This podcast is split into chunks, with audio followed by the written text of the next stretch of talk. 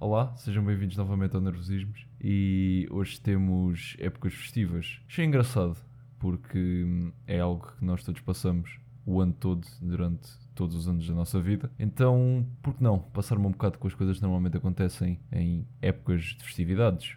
O que me trouxe ao tema de hoje são acontecimentos de Natal, Páscoa e decidi também trazer aniversários porque, no fundo, acabam todos por partilhar uma coisa: a família. Atenção, não há nada de mal em juntar a família, mas a quantidade de vezes que tenho aqueles encontros esquisitos com pessoas do meu sangue e que tenho a certeza que já todos passamos por isso, que seja aquele familiar que não vemos desde o dia que nascemos, que agora decide aparecer nesta ocasião, ou aquela tia que só aparece 5 em 5 anos e diz a característica frase estás tão grande e passa-nos uma nota de 20 para as mãos como que toma lá vai chatear outro. E por falar em prendas, sejam bem-vindos ao Natal. 24, 25 de dezembro, a altura do ano onde todos são obrigados a dar-se bem por causa do nosso menino Jesus, porque, né, pecados, inferno e sofrimento na tua alma, blá blá blá blá blá.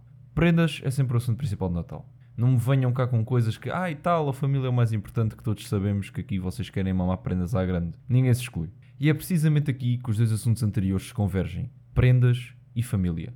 Porque a família nos vai dar prendas, né? E este processo passa por três etapas simples. O primeiro, pai, mãe, avós e tios que te conhecem desde sempre e sabem sempre o que te dar. É este conjunto de membros de família que nem sequer precisam de te perguntar aquilo que queres. E caso se perguntem, chegam sempre ao pé de ti com aquilo que tu pediste. Não é uma invenção qualquer que eles decidiram à última da hora. Este, este conjunto não falha. E é isso que traz a maior felicidade aos meninos e meninas que se estão a cagar para os valores tradicionais de família.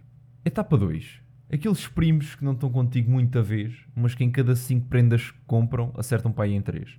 É aquela família um bocado mais distante que a anterior, mas que mesmo assim dá de bom grado e acerta quase sempre naquilo que vocês pedem. Eles conseguem relacionar os vossos gostos uh, ao tempo que vos conhecem e à idade que têm agora e acabam por dar algo que vocês realmente irão achar útil.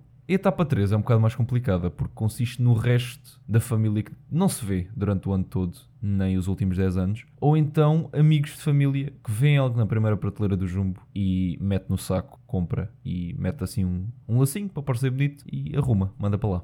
Esta parte, claro que né, toda a gente deve ser grato e grata por uh, as prendas que lhes dão, né? são coisas né, que custa a ganhar, mas é pá, se não, se não sabem ou se não. É pá, não deem, né?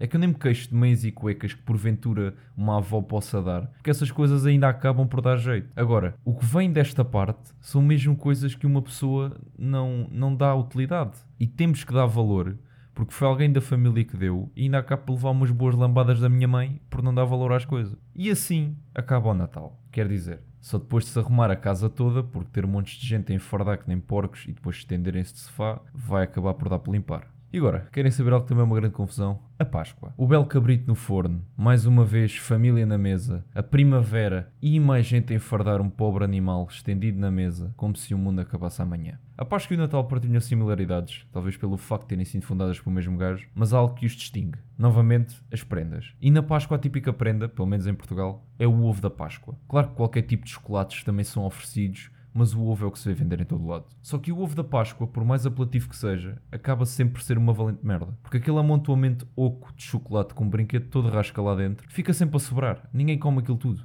Vai sempre sobrar. Claro que nem todos oferecem ovos. Há sempre gente que oferece fundos monetários que dão muito mais jeito que um ovo a única coisa é que normalmente duram menos tempo que aquela montanha de diabetes. E acaba sempre consistir nisto. Os grandes ou os adultos a apanhar uma data de colesterol e a desapertar o botão das calças e da camisa porque comeram mais gordura do que cabrito. E na parte das crianças está aquele sorriso inocente todo cagado de chocolate porque até aos 6 anos está geneticamente inserido no ser humano que qualquer comida que surge é precisamente aquela que não os sabemos comer. E fazemos sempre um chafurdeiro com aquilo. Outra coisa que me irrita na Páscoa é precisamente o preço dos ovos. É que parece que a cada ano aumenta mais. E a pergunta que surge é: justifica o preço? Não, claro que não. As pessoas pagam o preço necessário para ter uma hipótese de ver um sorriso na cara dos mais pequenos.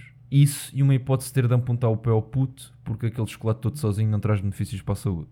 E agora, falando em coisas que ficam piores com o tempo, vamos abordar os aniversários. Que atenção, é bem capaz de ser a melhor festividade destas três, por um simples motivo. É o dia em que podes fazer praticamente o que quiseres. Claro que se fores menor de idade, o máximo que podes fazer é chular os teus pais com qualquer coisa cara que queiras e se não te aderem, podes fazer um TikTok a dizer que odeias o mundo e és bem revoltado porque está provado que funciona. Passando para a gente maior, faz o que quiseres. E é só isso, porque quanto mais velho ficas, mais bosta ficam os aniversários. Passam de grandes festas com os amigos, discotecas, apanhar tosgas que nem sabes, nem te lembras como é que chegaste ao sítio onde estás agora deitado, e vai progressivamente passando para jantares de família em restaurantes que tu não consegues pagar, e por isso é que lá estás, porque a tua família é que está a pagar o jantar. E acaba por ser isso. Acabámos de fechar o ano, ao que toca a épocas festivas. Claro que varia de pessoa para pessoa e de religião para religião, mas de certeza que não foge muito à norma que é aturar família e amigos. Para fechar isto, não passo já à sugestão para hoje. Passei-te para uma notícia